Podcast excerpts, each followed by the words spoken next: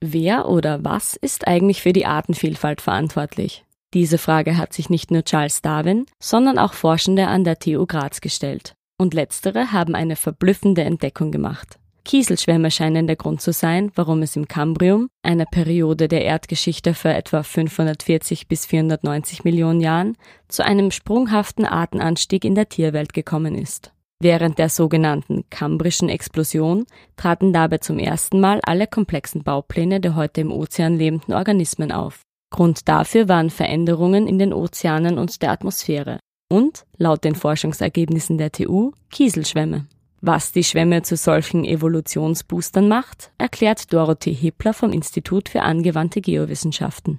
Das Besondere an den Kieselschwämmen oder an Schwämmen allgemein ist, dass man die quasi als untermeerische Ingenieure bezeichnen kann. Und das deshalb, weil sie eine filtrierende Lebensweise bevorzugen. Das heißt, sie filtern Partikel, Nährstoffe aus der Wassersäule, filtrieren die einmal durch ihren Körper durch und das trägt in erster Linie dazu bei, dass eben organisches Material in der Wassersäule dann nicht mehr aufoxidiert werden kann. Durch diesen Vorgang wird das Meerwasser auch in den tieferen Schichten mit immer mehr Sauerstoff angereichert, was wiederum dazu führt, dass Organismen neue Lebensräume besiedeln können.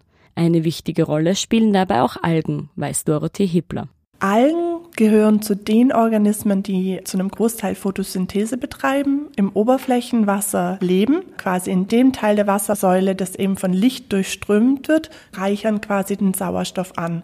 Wenn aber jetzt die Algen absterben, dann sinkt eben dieses organische Material wieder in der Wassersäule nach unten und würde den Sauerstoff durch die Oxidation vom organischen Material eigentlich gleich wieder aufbrauchen. Wenn jetzt aber in großem Maße Schwämme da sind und die filtrieren dieses abgestorbene organische Material, dann wird eben diese Oxidation verlangsamt, so dass eben der Sauerstoff doch ansteigen kann.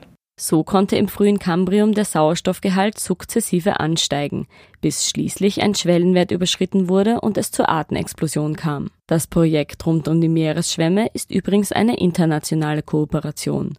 Sieben Forschungsgruppen sind an dem Großprojekt beteiligt, darunter die TU Graz, das Deutsche Geoforschungszentrum, die TU Berlin sowie die Freie Universität Berlin. Erforscht wird auch vor Ort, unter anderem an der Yangtze-Plattform in China, wie Dorothee Hippler verrät. Die Bereiche von der Yangtze-Plattform liegen in Südchina und Zentralchina, sind Stellen an großen Kontinentalschelf, wie man es eben heute an allen großen Kontinenten auch findet. Damals eben in der Lage eher in den Subtropen, also relativ warmes Oberflächenwasser und eben durch Prozesse der Kontinentverschiebung liegen diese ganzen Sedimente heutzutage an der Oberfläche. Die Wissenschaftlerin und ihr Team sind aber noch lange nicht fertig mit ihren Forschungen. Erst vor kurzem wurde in Kärnten das Zusammenspiel von Geo- und Biosphäre untersucht. In den nächsten Monaten geht es wahrscheinlich wieder nach China. Man darf geschwammt, äh, gespannt sein. Mit einem Bericht für den R-Campus der Grazer Universitäten, Christina Horn.